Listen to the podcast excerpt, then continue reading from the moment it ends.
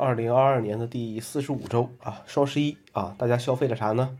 呃，或者说对什么心心念念的东西终于下手了？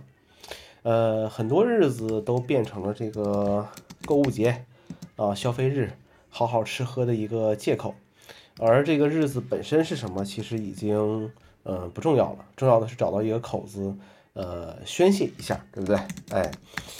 呃，说说双十一的一些东西吧。每年双十一都是我续订一些东西的高峰期，啊，续订了什么？续订了 Office 三六五啊，这是吃饭的家伙，没办法，一天一块钱的价格，其实一天其实也能接受，对不对？也能接受。呃，说白了，你三百多块钱，呃，双十一打折下来两百多块钱，呃，可能就是很多人吃一顿出去吃一顿饭的一个这个这个价格了。呃，其中包括这个 OneDrive ETB 作为这个数据的备份盘，其实还是我觉得挺挺靠谱的啊，挺靠谱的。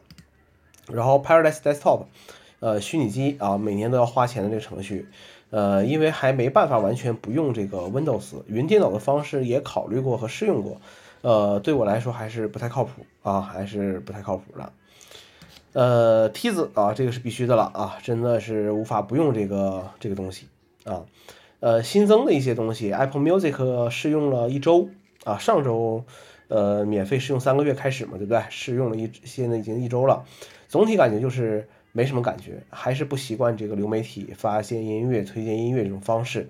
呃，我觉得三个月试用期结束后应该不会续订的，还是在 iTunes Store 上买单曲更适合我。然后《生化危机八》啊，只能运行在 Apple Silicon Mac 的这个游戏。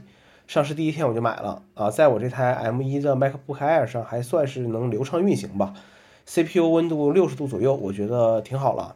我不是游戏玩家，几乎不玩什么游戏，呃，这个游戏的画风我也不喜欢啊，然后我申请了退款，结果失败了。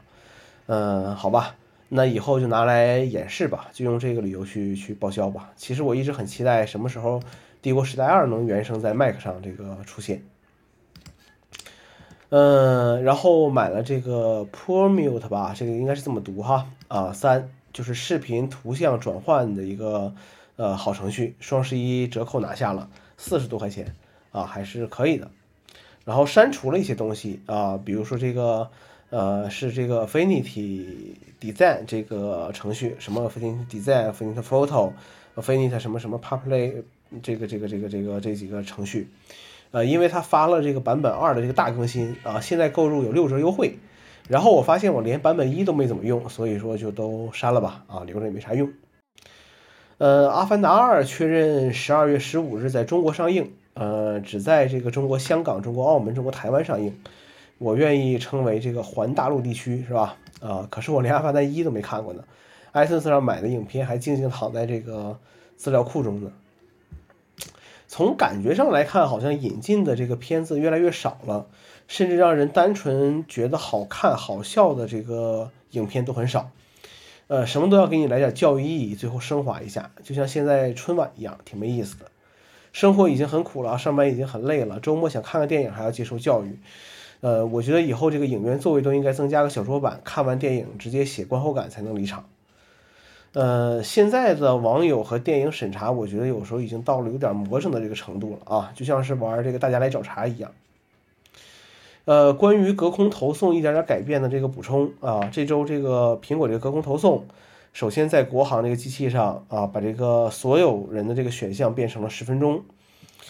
呃，没想到引起了一些这个人的一些这个这个这个这个这个这个呃。这个一些人的一些言论吧，或者说是一些这个反感，对不对？甚至已经上升到了不升级系统、不不购买大陆地区 iPhone 的一个程度了。我只希望这些人真的能说到做到啊！甚至大陆的机器的价格比其他地区更便宜的时候，对不对？啊，我觉得也能坚守自己的这个选择。还有一种可能，就是因为这些人具有具有极强的这个政治敏感度，能从商业公司的一点点改变就能想到很多这个。更多的一些东西，但是我觉得您这个敏感度是不是有点太低了呢？是吧？据说这个功能只是从大陆地区开始，会将会在全球逐步推行，在明年会有全新的这个隔空投送的这个选项推出啊。一个功能要是从国外开始推广啊，就会有人说怎么又歧视中国用户啊？怎么我的设备又被阉割功能啊？要是从这个国内开始推广，又会被人说啊，特别针对大陆用户啊，库克入党了。怎么说呢？啊，很难伺候啊，很难伺候。反正总会有被打脸的人，看看怎么变化吧。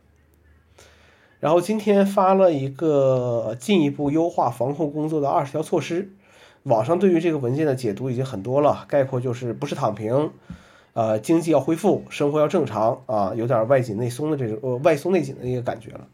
我没那么高的觉悟，我只能说说我肤浅的这个看法啊。呃，看起来是好政策啊，执行层面怎么办？你你不知道啊，县官不如县管嘛，对不对？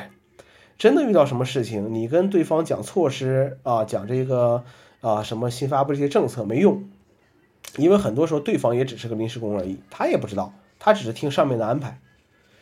呃，我只关心说出行会不会更方便，起码对于国内来说，我觉得不会。